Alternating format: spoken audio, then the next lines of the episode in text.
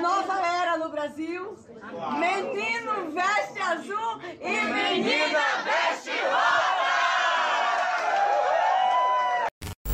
Sejam muito bem-vindos ao Degenerados. Vamos ao áudio de hoje. Olá, meu nome é Thomas eu tenho 20 anos. Eu sou um homem trans e eu moro em Florianópolis. Não sei se isso é necessário, mas eu acho que talvez sim, né? Conforme o que eu vou falar. Minha, a minha pergunta é: uh, para vocês, conforme o ponto de vista de vocês, uh, transgêneros uh, reforçam ou quebram gêneros? Tipo, tem muitas pessoas que acreditam que transgêneros quebram os gêneros porque justamente estão saindo fora daquele padrão, né? Cisgênero. Em, em contrapartida, tem outras pessoas que ultimamente eu tenho conversado mais que acreditam que uh, transgêneros reforçam gêneros. Inclusive, eu, uma vez eu discuti com uma feminista radical e ela colocou esse ponto que me fez refletir muito se a gente, enquanto trans, realmente não reforça gêneros. Porque, por exemplo, toda essa problemática de transição hormonal, de cirurgias, todos esses procedimentos totalmente invasivos com o nosso corpo e com a nossa saúde, a gente só se submete a isso por, pela imagem social adquirida a um há um motivo de tu não gostar, por exemplo, ah, eu a vida toda me incomodei com os peitos, então se peitos são abre aspas de mulher e eu não gosto de peitos, logo eu sou homem. Então toda essa imagem, essa construção de gênero, que inclusive é o motivo da disforia de quem é trans, só acontece por causa da própria imagem cultural e social que é empregada na sociedade, na qual inúmeras outras pessoas têm disforias com o corpo não, e não são trans, né? Só pelas imagens que passam. E a gente, enquanto homem trans, eu, na minha vivência, pelo menos, quando eu comecei a passar pela transição, eu abominava qualquer coisa assimilado ao feminino, porque eu tinha medo que isso atrapalhasse a minha passibilidade. Então foi um processo muito doloroso, sabe? Até o próprio a própria situação na qual eu não me relacionava com homens e tudo mais, tudo isso passou pela abominação que eu criei por aquele outro gênero que eu identifiquei não ser uma, o meu. E então, por um bom período, por pelo menos um ano, eu fiquei apenas fortificando gêneros. Até, me, até mesmo atitudes e pensamentos que fortificassem o meu gênero, que fizessem eu me sentir mais masculino, eu vesti, entende? Então, eu queria saber se, no ponto de vista de vocês, vocês acham que a trans a transexualidade fortifica ou enfraquece gêneros? Eu adoro falar sobre isso, mas sempre me deixa nervoso. E as feministas radicais sempre trazendo questões, né? É, eu acho que para começar é interessante a gente pensar, né? O que, que são estereótipos? E a gente pode dizer que estereótipos são imagens generalizadas que a gente tem de algo, é, sendo que elas não necessariamente correspondem com a realidade. Por exemplo, um estereótipo de gênero. É, mulher tem cabelo longo, são frágeis e femininas. Existem pessoas com essas características? Sim. Todas as pessoas de um grupo são assim? Não. E aí a gente entra no problema do estereótipo de gênero. Ele pega um, um, uma parte e generaliza como um todo. E aí, quando a gente leva isso para a questão trans, e aí eu acho que eu posso afirmar, e eu vou defender isso, que as pessoas trans não é, reforçam os estereótipos de gênero, e a gente vai discutir mais isso adiante, conforme a gente for falando. É, é porque, assim, alguém que fala isso, é, a gente tem que se questionar. É, qual é a imagem que essa pessoa que está dizendo isso tem de uma pessoa trans? Porque, muito provavelmente, o que geralmente está sendo dito, e sobretudo é, com radfens, é, a imagem que elas têm é de uma mulher trans uh, super feminina, de cabelos longos, maquiagem, roupa justa, e que talvez pense que ser mulher é ser sensível, delicada e cuidar do marido. E aí, mais uma vez, esse perfil de mulher trans existe? Certamente. Mas todas são assim? Não. Também agora eu pensei que fica uma coisa um pouco até. Uh, não sei se contraditória, mas assim. ah, se essa pessoa enxerga isso como um reforçar o estereótipo de gênero, ela também não tá tendo uma ideia muito fixa Exatamente. desse estereótipo de gênero? Sim. Ela já parte de uma visão Já do que parte é de o... um pressuposto, né? Sim, sem dúvidas. E aí entra uma coisa que eu acho que eu já vi até você, Jonas, falando sobre isso, Hum. Ah, que eu já também refleti muito. Qualquer pessoa pode reforçar estereótipo de gênero. Exatamente. Em principal, as pessoas cis. Sim. Já que o gênero é ditado socialmente por, e- por essas pessoas, né? Aham, e sem contar que, assim, em números, há mais pessoas cis do que pessoas trans, então há mais pessoas cis reproduzindo esses estereótipos do que pessoas trans. E qual vai ser a influência de uma pessoa trans que reforça esse estereótipo? Ah, sim. Como ela vai afetar a sociedade? Ela tem esse, esse poder?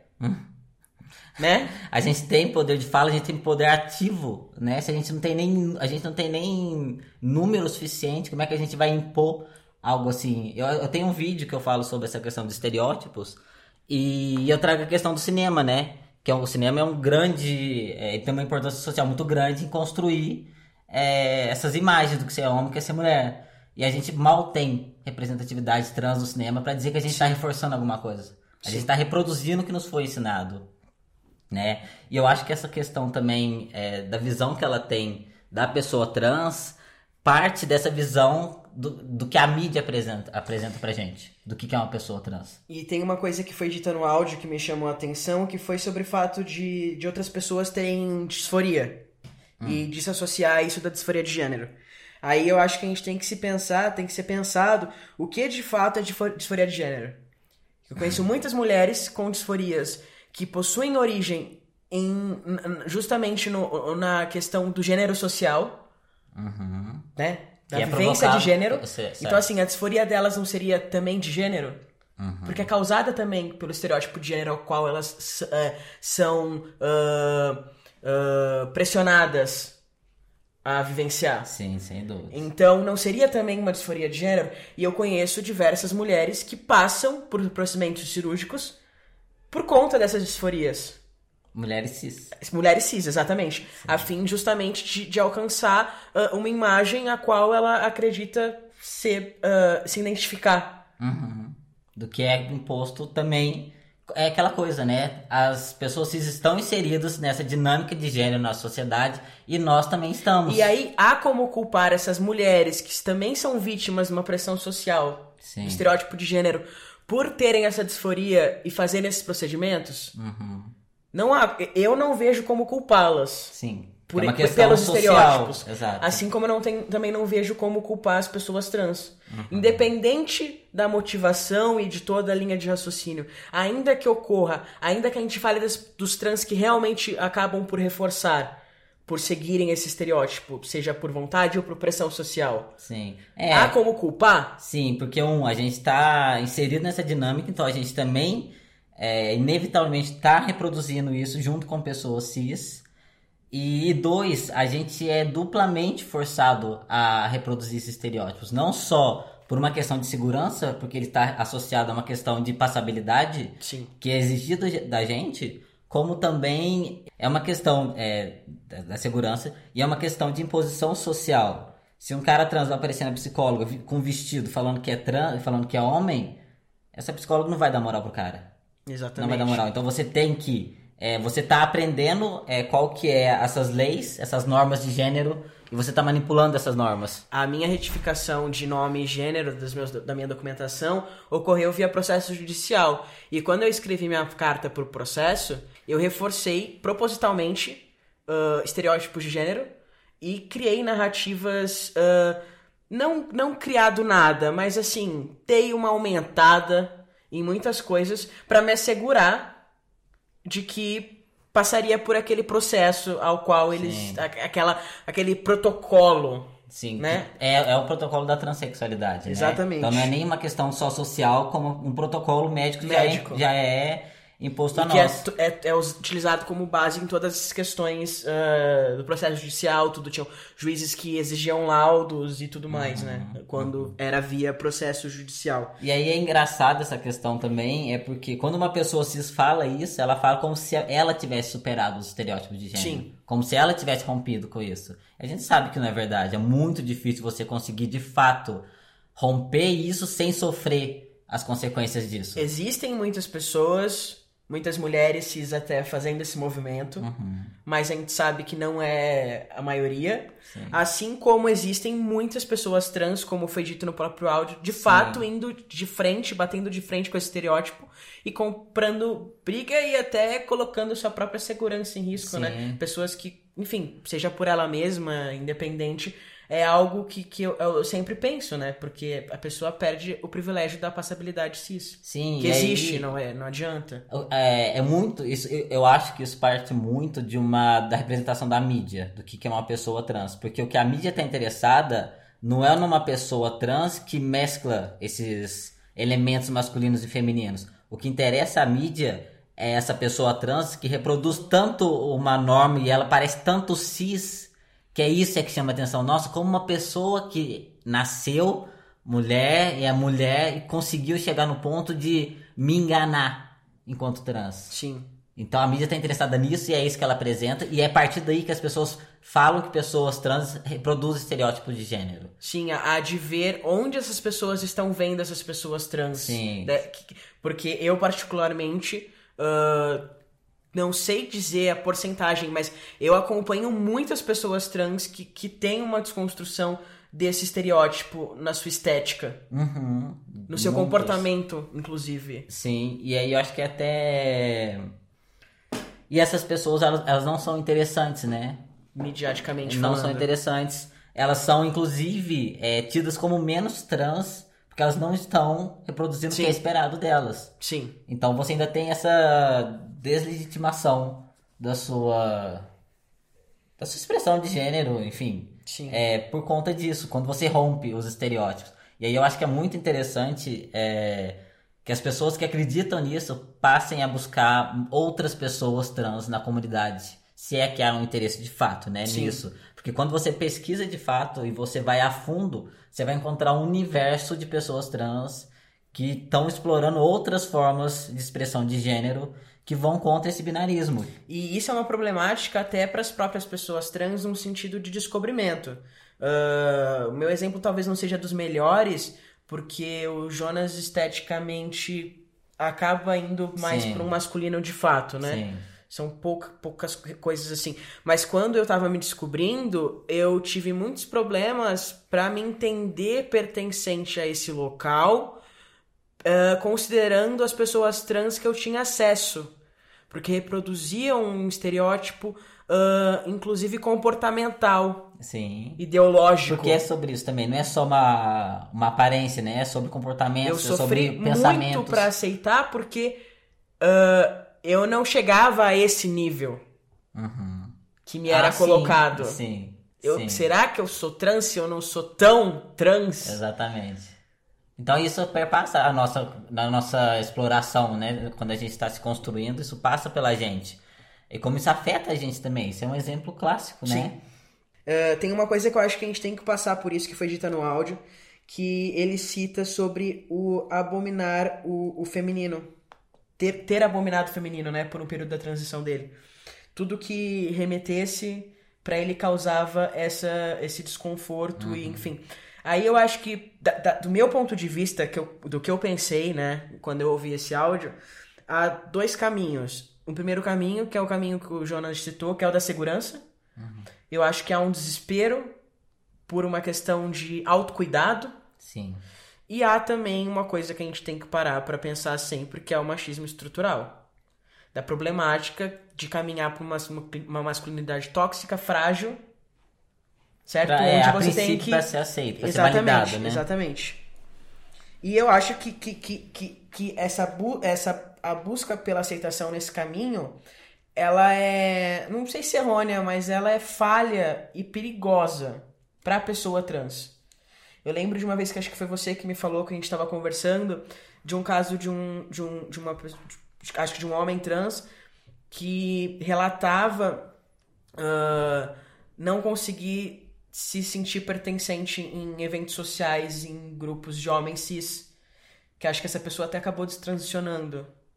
Não me recordo agora. Porque de fato, não importa o quanto a gente tem, é, reproduz um estereótipo de gênero masculino, Nós não somos homens cis. Sim. Então, é para mim é um caminho perigoso pra pessoa trans. Eu acho um caminho sofrido. Aham. Quando E- você usa apenas a cisgeneridade como referência. Sim, porque você nunca vai conseguir atingir aquilo. Aham.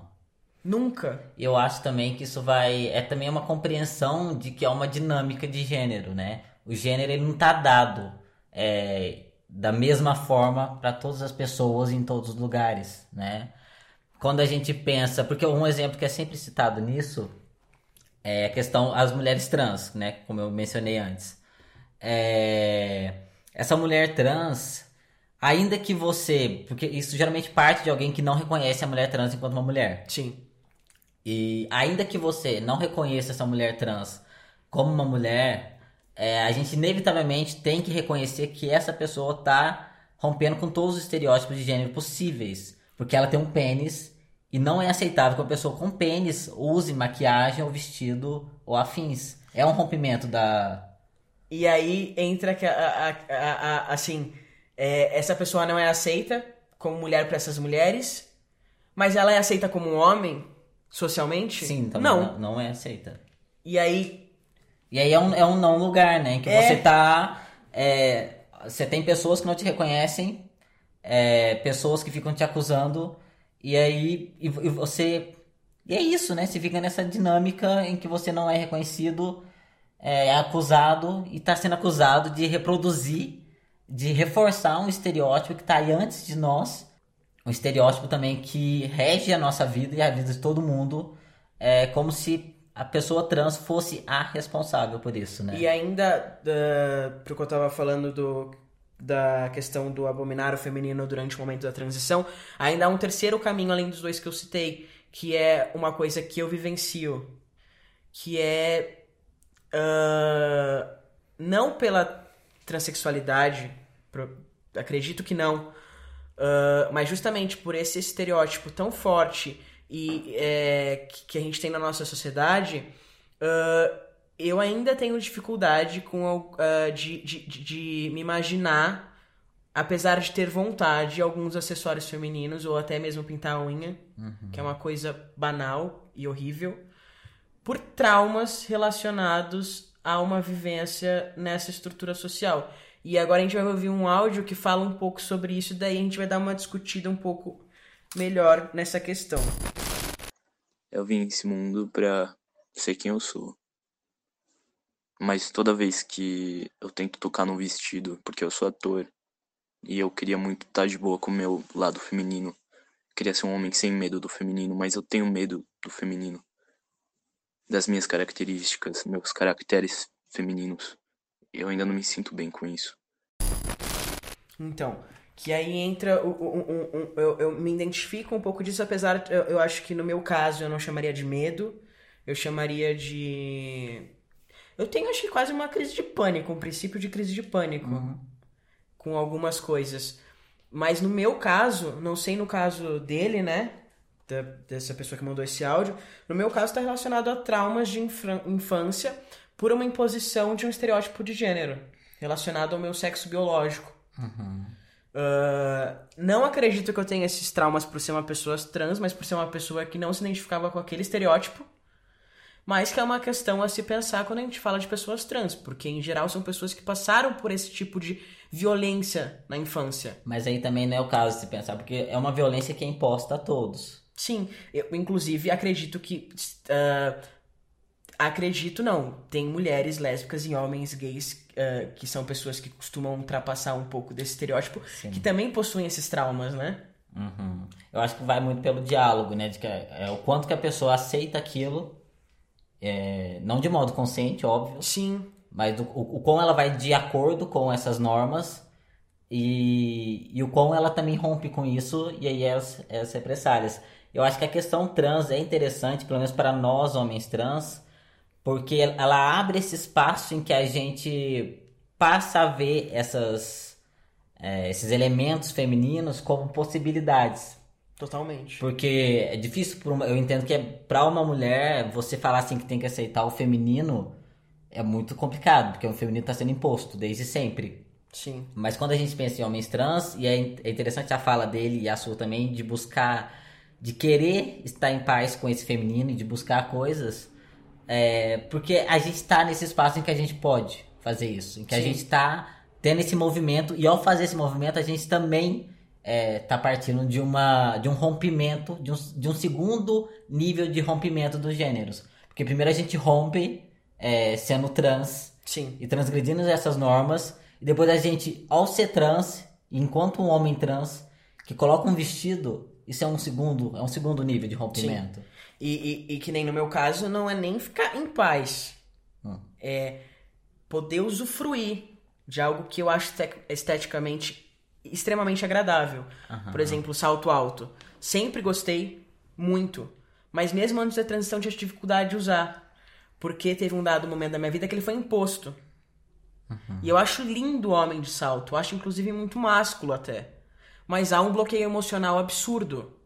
Eu acredito que há outras pessoas trans, assim como pessoas cis, que também possuem isso. Então é complicado essa coisa de generalizar. ah, ah, tá reproduzindo estereótipo. Sim. Você não sabe ah, de fato, e às vezes a própria pessoa não sabe o que ela tá fazendo, por que, que ela tá fazendo. Uhum. De onde É, vem aquilo? Sim, é uma dinâmica, né? É, É. isso, é o gênero ele não é, ele não funciona da mesma forma para todo mundo. Ainda que a gente tente é, pense em um, em um nível mais macro, é, é inevitável essas relações de gênero que se estabelecem no dia a dia, que também é social. É, Tem coisa de gênero que, que. Eu tenho isso com essa questão estética, por exemplo. Certo. Mas a no meu núcleo familiar, a minha noção de gênero num sentido de papel na família Uhum. e pai e mãe é completamente distorcido da realidade. é o É contrário. muito no seu, né? saudável, Ah. extremamente saudável, sempre foi.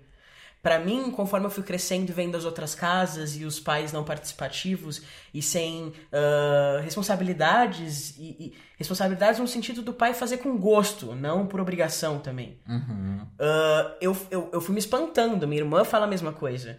Sim. Então, assim, há esse micro pros dois lados. Sim.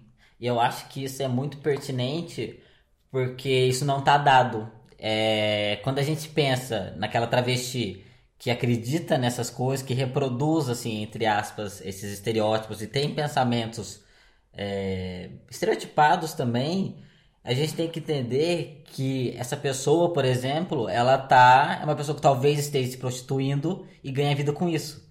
Ela não. Dificilmente ela vai ter essa consciência de gênero pra começar a repensar quem ela é. E essa porque é uma questão possibilidade, de... né? Exato. Porque se ela quebra esse estereótipo, ela vai continuar tendo seu ganha-pão? Exatamente. Ela vai continuar sendo procurada? Sim, sim. E aí entra uma questão até de, de trabalho e afins. Sim. Porque é isso, né? Gênero é uma discussão, é, é uma reflexão que se faz. Gênero não tá dado. Eu tive muita dificuldade pra me entender enquanto trans por conta dessa dinâmica da minha família. Ah, Do que é homem e o que é mulher. sim. Porque pra mim, num comportamento social ah, do que eu vi em mim, não havia diferença.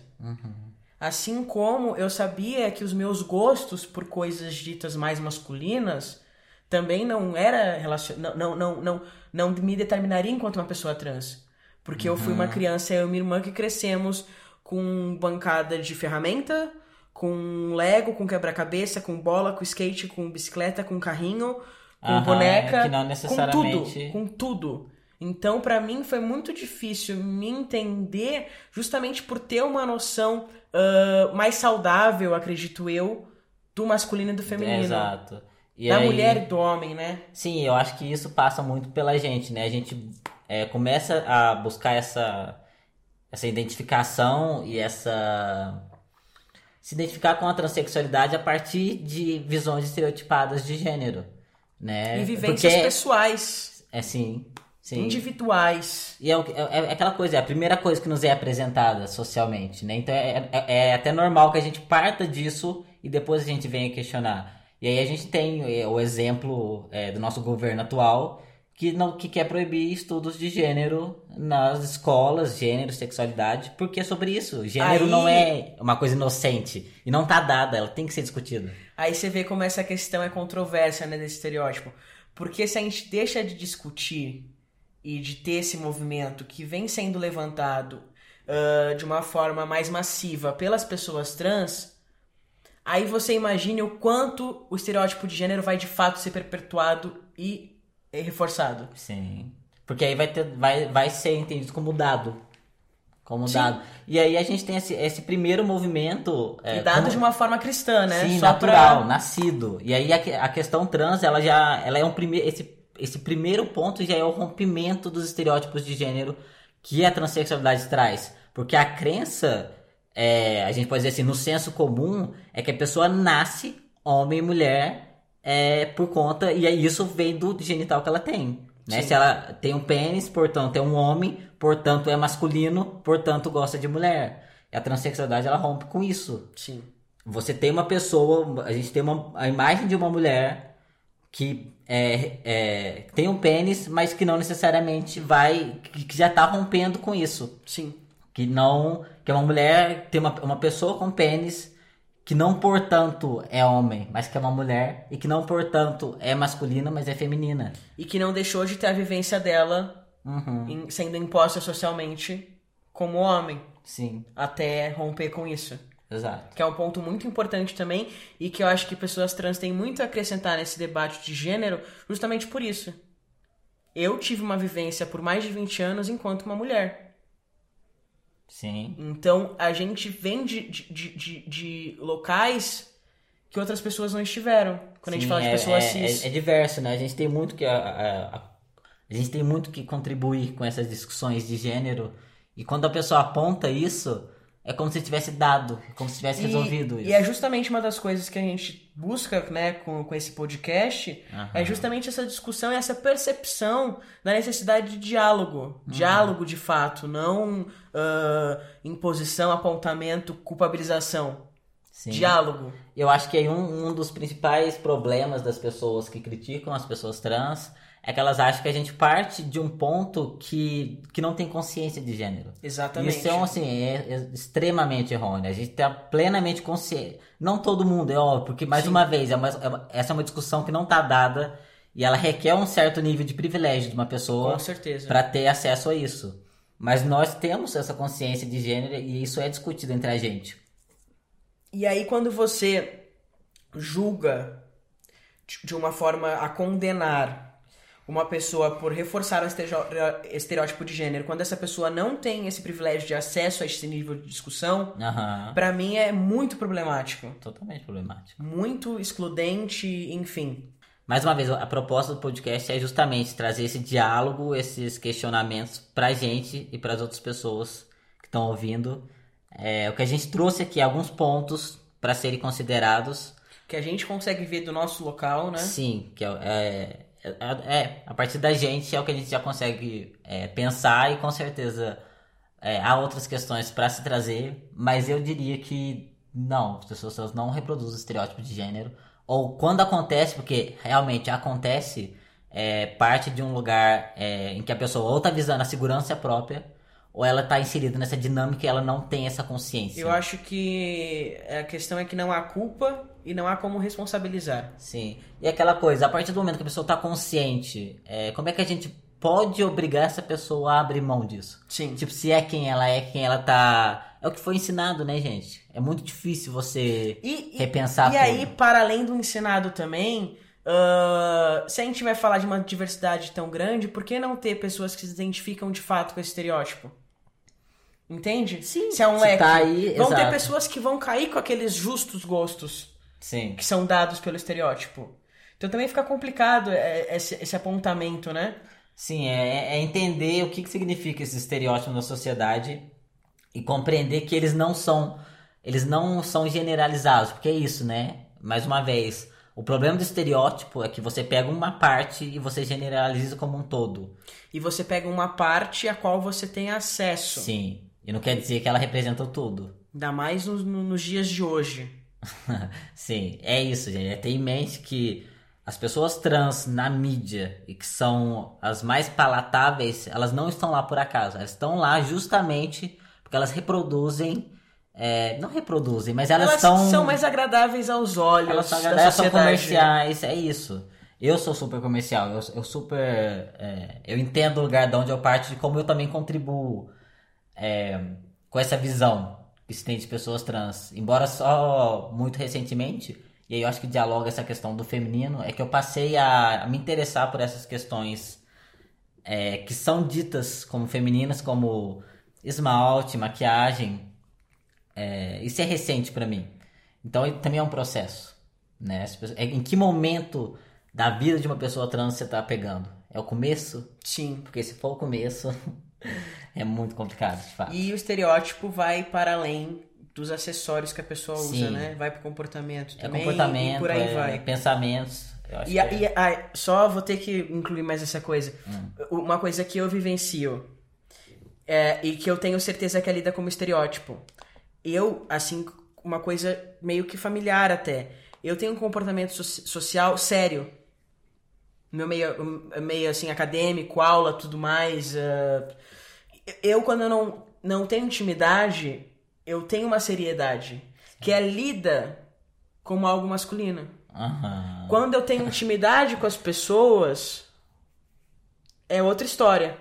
Sim. Inclusive, em muitos grupos de amigo, amigo rola brincadeira e piada, tipo, de ser afeminado, assim, tipo, ficar brincando, enfim, meus grupos de amigos com gays, sabe? Tipo assim, há, há isso em mim, mas as pessoas que me veem de longe não veem isso, porque eu sou travado socialmente. Não, e é, e é super interessante isso, porque se você ainda tivesse com uma leitura feminina, as pessoas te veriam como uma mulher Mal submissa, encarada. mal encarada. Eu era a pessoa ranzinza, Sim. Não é. apática, E também, frígida. E é um comportamento meio que esperado das mulheres, ser assim, quieta, não Também. se impor. É, até Tem essa parte também. É que eu me impunha, né? Eu fico Ah. quieto, mas sempre fui escandaloso. Assim, Ah, um certo. Então, Mas é isso, como é que a dinâmica muda quando você tem outra sim, leitura sim, social? total. É, é- é um assunto muito complexo, né? Ah, sim. São- são eu acho que a gente, foi, visões. a gente trouxe só um- uma parte dessa discussão que eu acho que, sem dúvidas, pode ser muito mais desenvolvida. E aí eu queria reforçar o nosso pedido para que vocês eh, contribuam com essa discussão no Insta. Para que a gente também consiga não só dar a vocês a nossa perspectiva, como conhecer novas e ter essa Sim. discussão para além da gente, né? É muito importante. É, que- e não importa se você tá- vai concordar ou discordar com a gente, não é esse o ponto. Mas se você quer acrescentar alguma coisa, nosso Instagram tá lá para isso, que é degenerados.podcast. É, vai ser um prazer pra gente ler isso. Sim, e, e se contrapor mais ainda, porque Ah, me instiga demais. Uhum. E pode até me tirar da minha zona de conforto, sabe? É isso que, que, que a gente busca, né? Sim, sem dúvidas. E, e mais uma vez, como a gente já mencionou no episódio anterior, é importante que vocês tenham em mente que essa é a nossa visão, é, as, no- as nossas atuais opiniões sobre Os o nossos assunto. questionamentos também. Sim, Tem é- coisas que eu falei aqui que eu nem havia parado pra racionalizar ainda. Então, Sim, é um experimento. é um fato. debate. É, a gente tá sendo bem orgânico aqui. Isso. Tenham isso em mente. Mais uma vez, a gente tá aqui, é só um, uma possível é, discussão a ser feita. Há Exatamente. outras, e nós não estamos aqui falando por mais ninguém. A gente só tá conversando com vocês, fazendo uma troca. É, e é isso que a gente espera que vocês abordem dessa forma também. Como uma, uma troca, um diálogo. E Ficaremos agradecidos. eu acho que é isso por É hoje. isso mesmo. Muito obrigado por ouvirem. Esse programa é uma parceria com Mídia Ninja e a Nave Coletiva. Fiquem à vontade para compartilharem e não esqueçam que vocês podem nos acompanhar pelo Instagram, arroba degenerados.podcast. Se cuidem e até o próximo episódio. Até.